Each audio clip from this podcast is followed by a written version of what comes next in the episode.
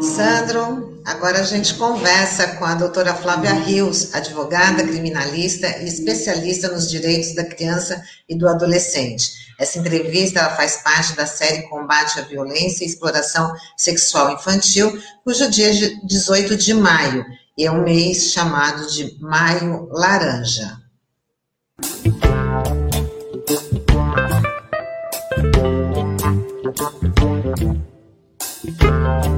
Bom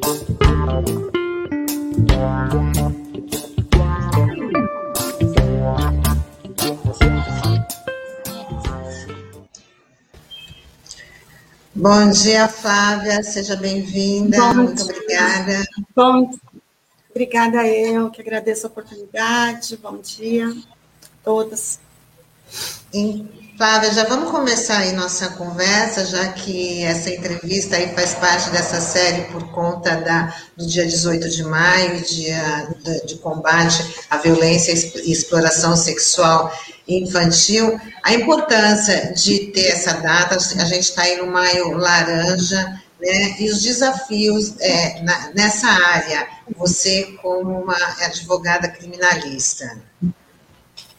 Sim, é, a campanha é, do Maio Laranja decorre é, da morte de uma menina de 8 anos, à época, em 1973, a menina Araceli, que no Espírito Santo ela foi morta, sequestrada, estuprada, e o seu corpinho foi achado dias depois, seis dias depois, e os seus agressores nunca foram encontrados e nunca foram punidos. Daí decorre que o 18 de maio tornou-se, por força de lei, o Dia Nacional de Combate à Violência Sexual Infantil, ao enfrentamento dela e ao combate.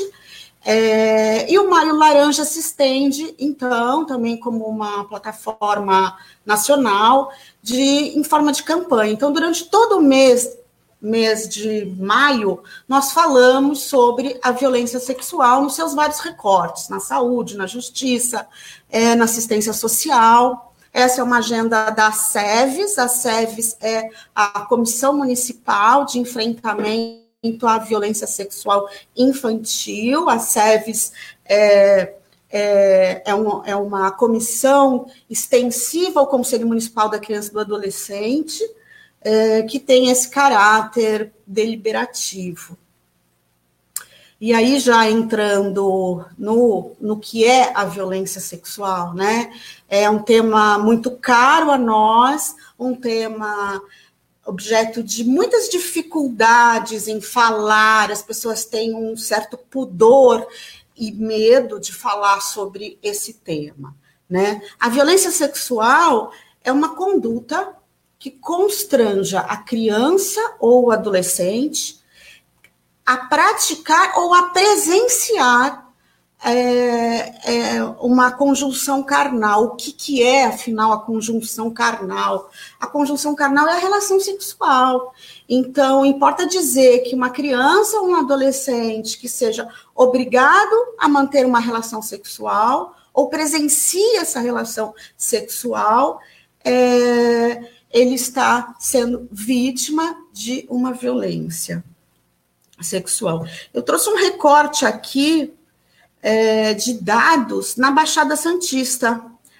2019, pandemia, aumentaram muitos os casos por conta é, das pessoas estarem mais é, dentro de casa é, e e o isolamento provocou um aumento de toda sorte de violências. A mídia noticia algumas delas, né? Mas a violência sexual, ela ainda é pouco falada, pouco encarada. Nós temos uns dados aqui de, da Baixada de 4.433 casos de estupro. Esse, essa fonte é da Secretaria de Segurança Pública do Estado de São Paulo, e eu tenho aqui Bertioga, Guarujá, Itanhaém, Mongaguá. Como... Flávia, é só que período que é você está passando esses dados? De que período que é? De 2020 a 2021. 2020 a 2021. Tá? Então, são dados, são dados expressivos. Santos não traz esses dados, é, mas nós temos que contar também com as subnotificações.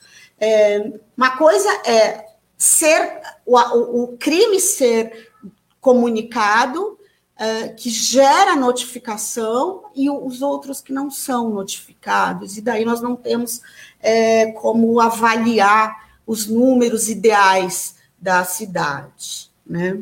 Agora, a, a, a violência sexual ela se divide em, em duas situações: a do abuso sexual, propriamente dito, e da exploração sexual. Né? O abuso sexual é a utilização do corpo de uma criança ou de um adolescente para fins sexuais, né? diferente da exploração sexual. A exploração sexual ela é, é sempre permeada é, por uma relação de troca, por dinheiro, por um agenciador. É uma das piores formas de violência sexual. Vocês querem perguntando, eu vou falando, como fazemos? Flávia, é bom dia. Obrigado Oi. por você estar participando do programa. Tem até uma pergunta que está aqui na tela, da Stephanie Paula. Ela quer saber é, se existe aqui na cidade de Santos alguma base de dados para diagnóstico de violência sexual infantil. Então, é,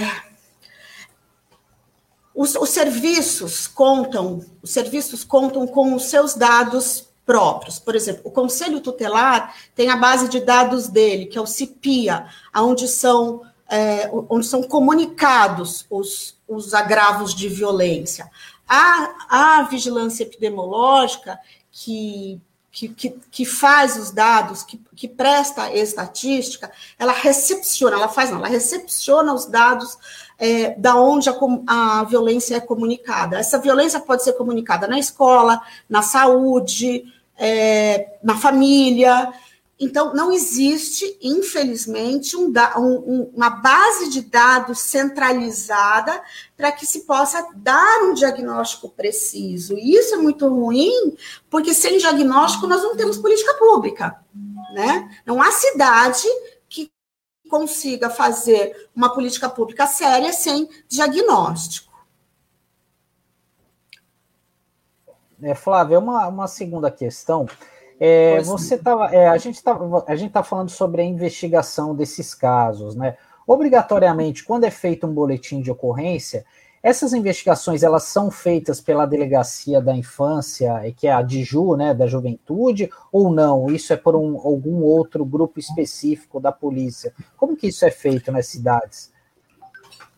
Não, não é feito pela DIJU. É, é, nesses casos, são casos de adolescentes em conflitos com a lei, é diferente.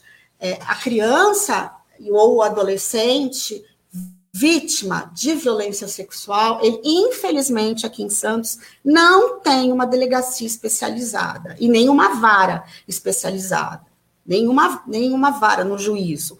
A delegacia da mulher é que atende os casos de violência sexual. Em todos os lugares onde não houver delegacia da criança vítima, as delegacias especializadas, as delegacias de, em direitos humanos, devem recepcionar e dar andamento aos casos de violência é, sexual. É que é uma estrutura bem pequena, né? A gente acompanha isso pela questão da, das mulheres, doutora. E até uma outra questão relacionada a isso. É, pela sua experiência, né, a senhora como operadora de direito, os juízes criminais, eles oferecem de fato essa medida protetiva contra os agressores é, de crianças? Como que isso funciona na prática, assim? Sim, sim. É, a, a criança vítima de violência sexual ou adolescente, o, o, o autor dessa violência vai responder esse crime perante o sistema de justiça. Perante uma, em Santos, aqui em Santos, perante uma das varas criminais. Agora, toda vez que um adolescente ou uma criança estiver em risco, em risco, o, a delegada de polícia, a própria delegada de polícia requer medidas protetivas ao juiz, isso é feito em 24 horas, e o juiz tem que decidir em 48 horas, ou o Ministério Público o faz, ou a vítima, por seu representante legal, se o seu representante legal não for o agressor. Essas medidas protetivas, elas visam coibir a violência, a continuidade dessa violência e, sobretudo, resguardar, proteger a criança e o adolescente. Então, é direito da criança e do adolescente é, ter em seu favor medidas protetivas. As duas principais medidas protetivas que, de regra, os juízes dão é o afastamento do agressor do convívio dessa criança. É, isso pode ocorrer, inclusive, dentro de um ambiente, e, e, ocorre muito dentro de um ambiente familiar, dentro da, da, das relações intrafamiliares de tios, padrinhos, sobrinhos, é, maior, que sejam maiores, às vezes até adolescente, praticar a violência sexual contra um menor, e, e, essa, e esse encaminhamento de, das medidas protetivas, primeiramente deve afastar esse agressor é, e a, o juiz civil concede, é, de regra, e, e, e, e, desde então estabelece os alimentos provisionais, alimentos provisórios. Ele sai da casa, o agressor tem que sair da casa e tem que pagar alimentos para os seus filhos. Tá? Isso é previsto tanto na legislação criminal é, quanto no, na legislação civil. A legislação criminal que eu me refiro Veja, é a, é a, a que trata das crianças é, vítimas e testemunhas de violência. Então, as testemunhas, as crianças que também sofrem testemunhas de, de, violência, presenciam uma violência, presenciam um crime brutal, presenciam um estupro, às vezes da, de, de alguém da sua família, dentro do ambiente familiar, ela tem ela está protegida, ela recebe a, pelo, pelo, Estado a proteção é, que lhe é de direito. Doutora Flávia, é, em relação assim ao atendimento dessa, dessas vítimas, é, queria abordar com você a questão do fechamento do IML em Santos. Aliás, a gente tem algumas interações aqui também falando sobre esse, esse assunto. Queria que o colocasse aqui na tela para a gente já aproveitar e registrar a perguntas dos nossos, dos nossos internautas. É, a Marise Teixeira Cabral, ela fala, com o IML em Santos fechado desde o ano passado, como estão sendo feitos os exames de corpo de delito nas crianças e adolescentes? E acho que tem uma outra questão também referente ao IML de, do, é, como estão sendo feitos os exames no, no, no, IML de Santos. Então, eu queria que você aproveitasse para poder responder, porque deve ser muito constrangedor. A pessoa já está ali numa situação de vulnerabilidade, ainda tem que se deslocar para outra cidade, né, para poder fazer aí o, o, esse exame necessário. Queria que você explicasse, por favor. Então, o ML de Santos, ele está fechado desde o, quase que do início da pandemia, o ano de de 2020, foi aquela, aquelas chuvas de março alagaram o, o, o espaço, de maneira que o IML fechou. O IML fechou e o, o, o IML de Praia Grande está atendendo todos os casos da Baixada, não é pouco, né? Da Baixada, além de mortes por outras naturezas, é, também nos casos de violência sexual. É, o Código Penal diz o seguinte: que todo crime que deixa vestígio é necessário é, que seja feito exame de corpo de delito. Para quê? Para que se para que se para que se obtenha é, indícios de provas, para que se guarde, se mantenham as provas, e isso é feito pelo médico legista. Isso é feito pelo médico legista. Então, como é que está sendo feito? É, as famílias, as crianças e adolescentes estão sendo encaminhados para o IML. Infelizmente, ainda não há é, um atendimento também específico para casos de vítimas, crianças e adolescentes. Então, essa criança, esse adolescente, ele entra no combo é, de, de todos, né? É, daquele que precisa fazer uma perícia, faz, fazer um, uma perícia, não, uma, um, um, um, exame de corpo de delito por uma agressão, uma pessoa, ou que, um familiar que esteja ali encaminhando o, uma, uma morte por, por, por causa grave. Então, assim, é, nós estamos há 30 anos de vigência de Estatuto da Criança e do Adolescente, é, que, que trouxe a, a, a, figura da criança e do adolescente, levou essa figura a sujeitos de, de direitos, né, que deve ter prioridade absoluta no seu atendimento, e na prática o que a gente vê é a lei morta, né? Aquele discurso muito dissociado da prática, e essa é a nossa luta diária, né? De, de, de fazer valer, de trazer a lei é, para o espaço da realidade e para o espaço das políticas públicas. Flávia, é, um hum. outro assunto também que é muito abordado é a questão da pornografia infanto-juvenil, né? Que isso vira e mexe a operações da Polícia Federal, Polícia Civil, enfim.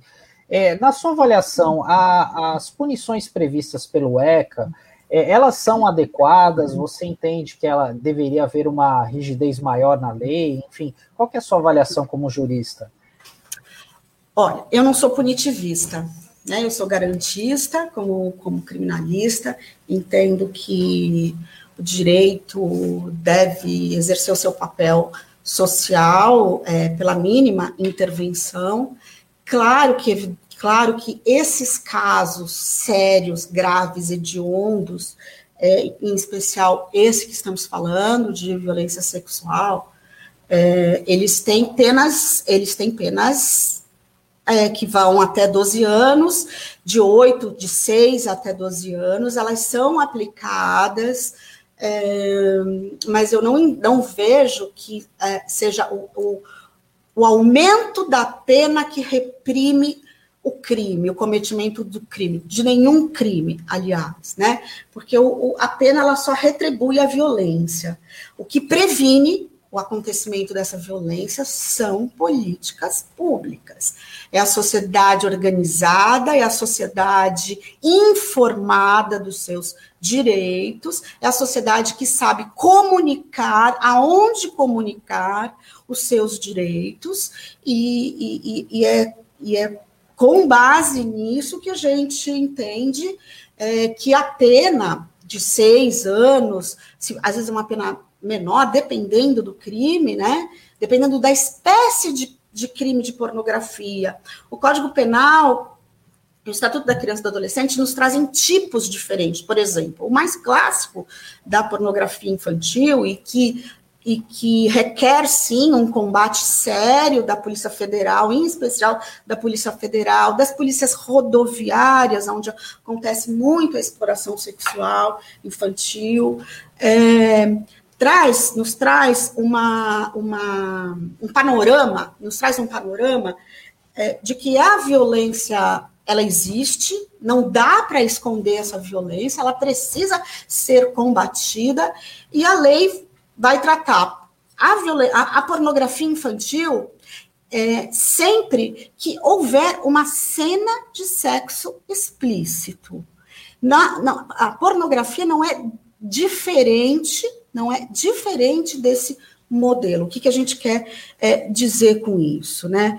Qualquer representação sexual, é, qualquer, des, qualquer conduta de criança que seja, é, que seja visibilizada em, em modos sexuais para atender a lasciva, ao desejo do adulto, é pornografia.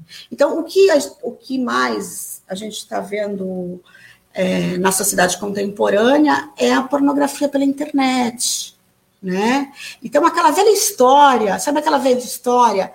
É, as mães diziam né, para as crianças: não aceite uma balinha de um estranho, hoje a gente troca essa balinha pelos, pelos, ele, pelos eletrônicos. Então, muitas vezes o aliciador ele se vale né, de um tablet, de um filme, de um, de um, de um computador para oferecer para o adolescente e para essa criança esse acesso à internet em troca, em troca do abuso sexual e até da exploração sexual. Né? A exploração sexual, é, aí a gente tem mais modernamente ainda o, o sexting, né?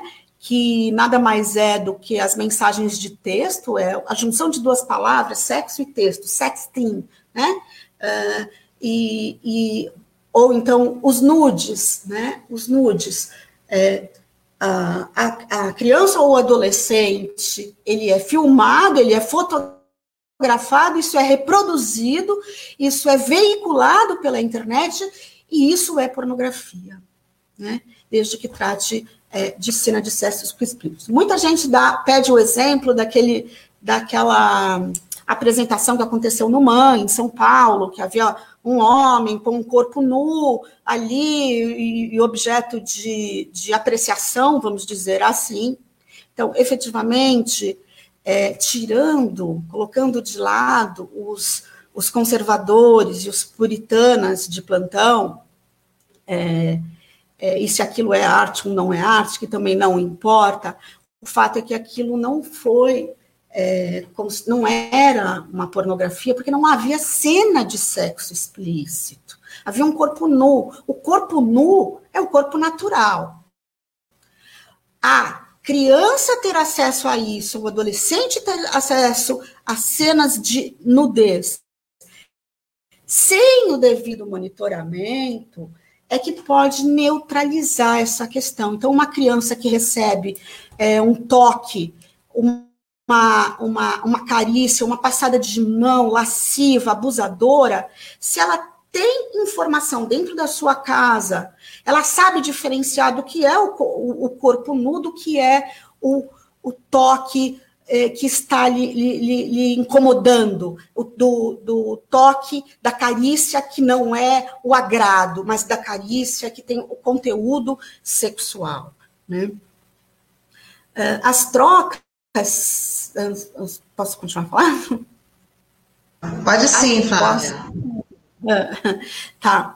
É, e aí a gente traz uma informação, porque é, de regra a gente tem um dedo de, um dedo para apontar para apontar para a repressão, apontar para apontar para dúvidas, né? Ah, mas ela tinha 13 anos, já é uma mulher, sabe muito da vida. Ah, que nada. Então, assim, na Copa do Mundo, e aliás, nos grandes eventos, em especiais esportivos, são quando aumentam os casos de violência sexual, de abuso, de, sobretudo de exploração.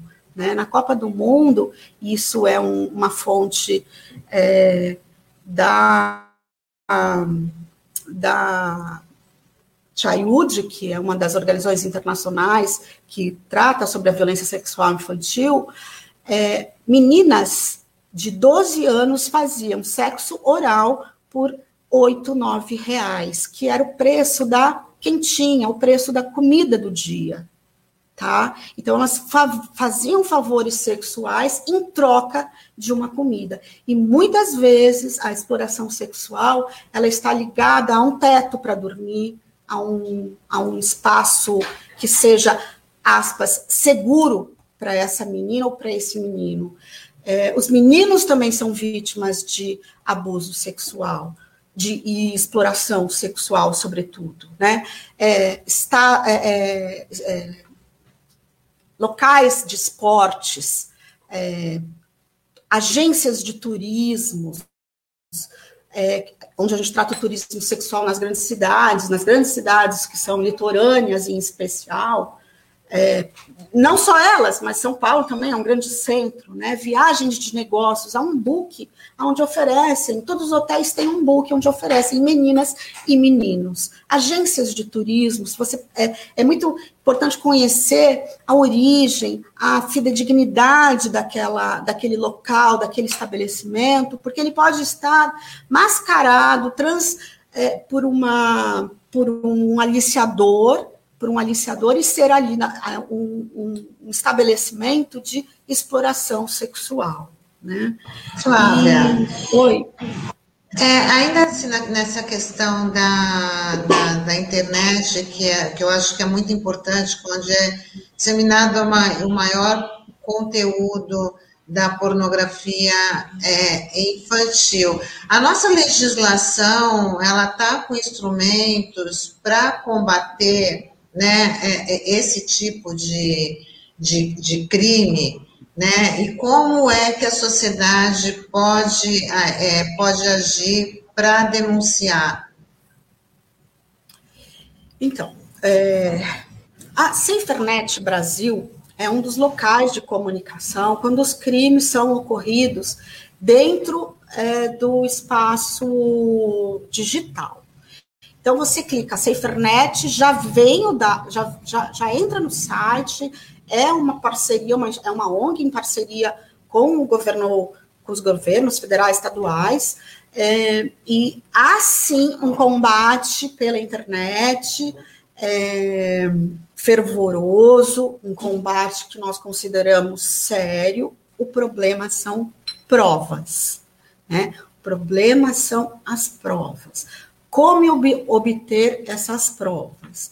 Então, através das mensagens de textos, através da, de vídeos, através de veiculações é, é, por mensagens de texto em WhatsApp, tudo isso é monitorado e isso serve como meio de prova para a incriminação e, consequentemente, para a punição. Ok, a gente já está chegando aqui no finalzinho da nossa entrevista, Flávia, mas tem, eu queria que você abordasse também é uma questão do atendimento pelo SUS, que uma lei de 2013 né, é, obriga o SUS a dar atendimento às crianças vítimas de violência sexual. Mas eu queria a sua análise dessa lei na prática. Ela acontece mesmo? Então, eu vou falar da lei em específico. Essa lei ela é de 2013, é a Lei 12.845, que prevê o atendimento imediato e obrigatório em todos os hospitais da rede SUS. Né? Então, os, os, os hospitais eles devem oferecer às vítimas de violência sexual um atendimento emergencial, integral e multidisciplinar. Né? É, isso é uma lei federal, é uma, é uma é, esse, esse procedimento ele deve ser um protocolo é, que todo, todo hospital conveniado ou o SUS é, estabeleça um, um, um fluxo de atendimento que seja uníssono, que seja coerente e que seja, sobretudo, protetor.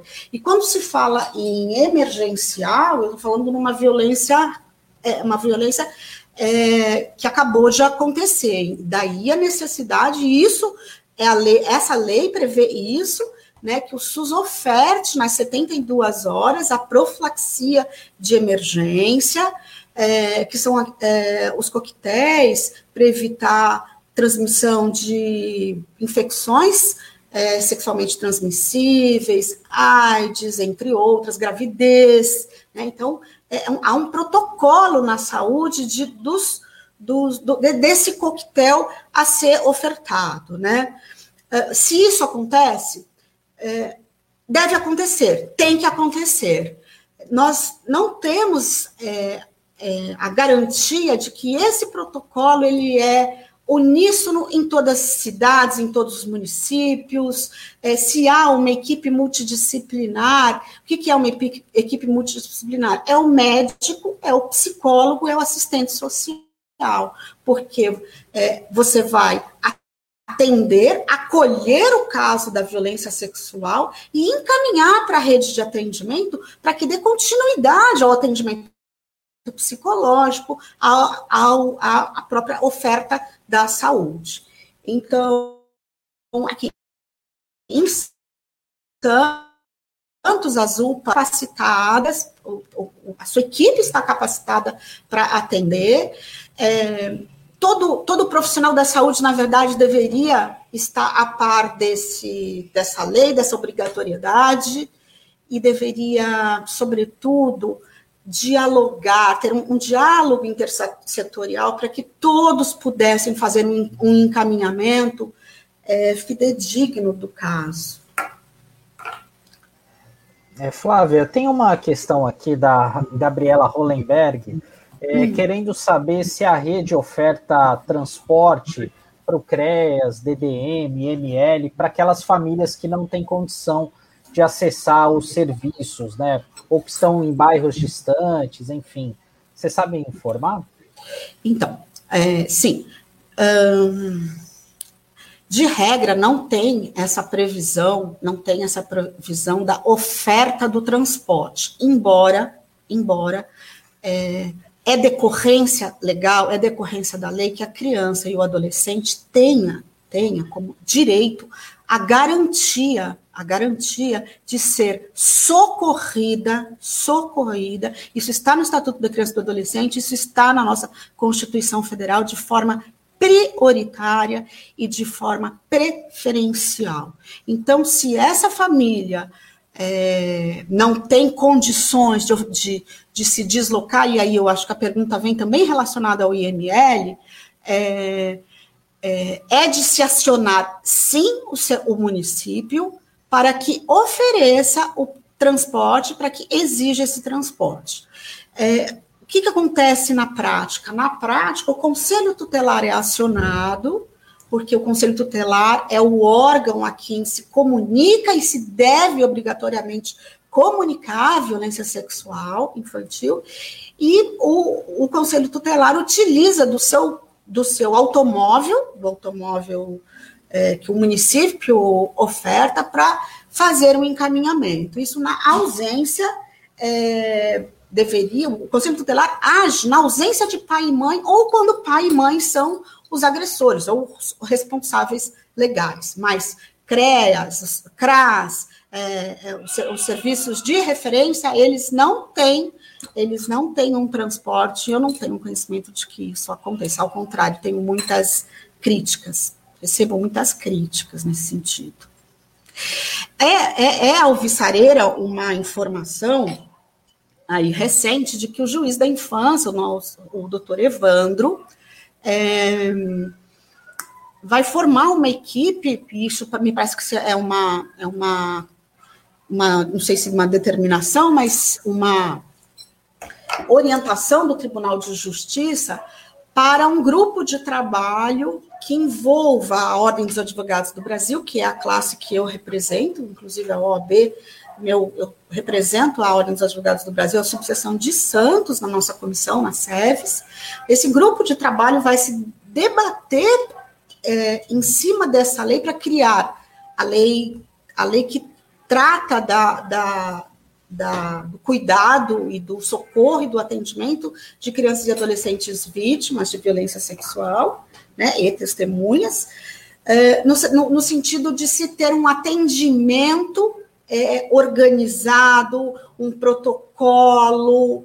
Então, parece que agora é, é, o debate acerca da realização desse procedimento que está na lei e longe da prática venha a acontecer. Então, essa é a nossa esperança de agora essa criança, esse adolescente ser protegido sob todos os recortes da saúde, do direito, da, enfim. É isso aí.